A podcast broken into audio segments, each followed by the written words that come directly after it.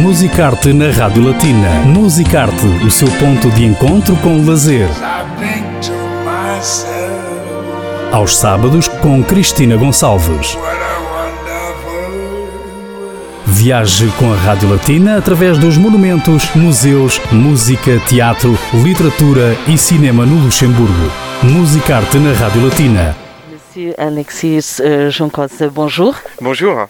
Pour Radio Latina, après la présentation, la très belle présentation de ce- cette douzième édition du Festival de film, de Lux Film Fest, après une onzième édition en hybride, quel est le bilan?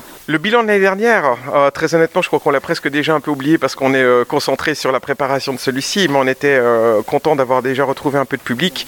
On est surtout heureux de pouvoir espérer en recevoir encore plus cette année dans des dimensions plus larges et notamment avec l'assouplissement des mesures qui est promis pour les jours à venir. La deuxième édition se déroule du 3 au 13 mars. Quelles sont les nouveautés pour cette année? Il y en a plusieurs. On va faire notamment un partenariat avec euh, donc une, euh, une sélection compétitive de Cannes qui s'appelle l'Acide, qui est une organisation de, réalisateurs pour les réalisateurs.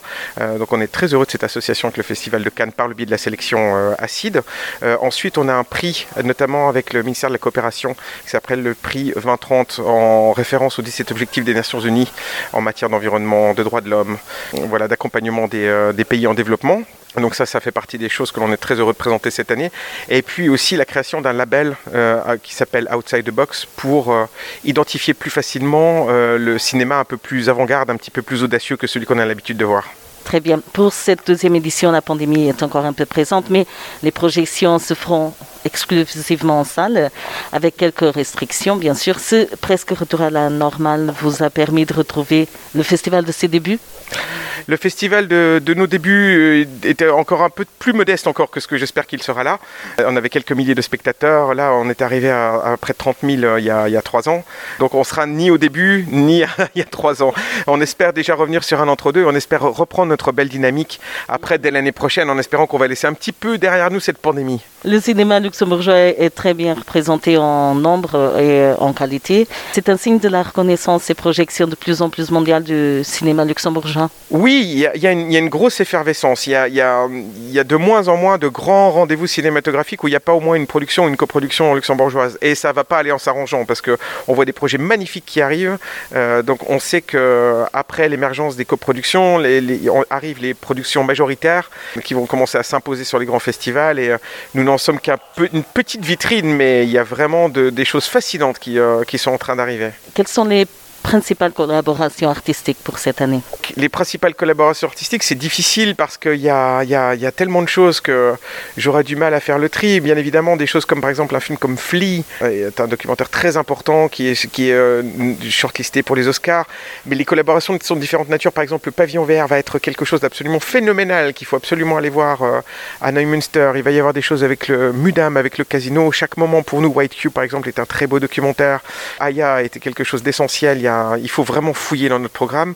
Et euh, je dois dire, notamment par rapport, euh, je dirais, à l'identité de, de votre radio, que notamment euh, les langues latines, l'Amérique latine, sont extraordinairement représentées. C'est un territoire qui a une énorme vigueur actuellement et euh, on va beaucoup parler espagnol et portugais cette année. Tout à fait, notamment avec le documentaire Jack's Ride de Susanna Noble. Exactement, va, elle va venir. Ah, en plus, très bien, c'est bien noté. Il y aura aussi, bien sûr, des événements en parallèle et pour toute la famille.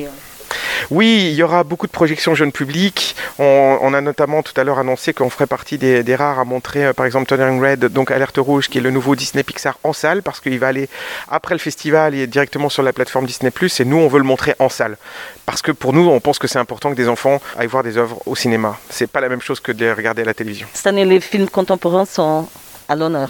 Oui, alors justement par ce label Outside the Box, donc des, des- des choses très originales, euh, on a été surpris une paire de fois, on a dit qu'est-ce qu'on est en train de regarder et, euh, et on s'est dit si ça nous plaît à nous, ça doit plaire à d'autres. Donc on fait ce pari-là. Très bien, voilà, et comme dernière question, quelles sont vos perspectives pour euh, cette deuxième édition qui débutera le 3 mars? Notre perspective, c'est plutôt notre grande ambition, c'est que tout se passe bien, qu'on ne se retrouve pas qu'un dernier imprévu. C'est honnêtement la troisième édition en période pandémique.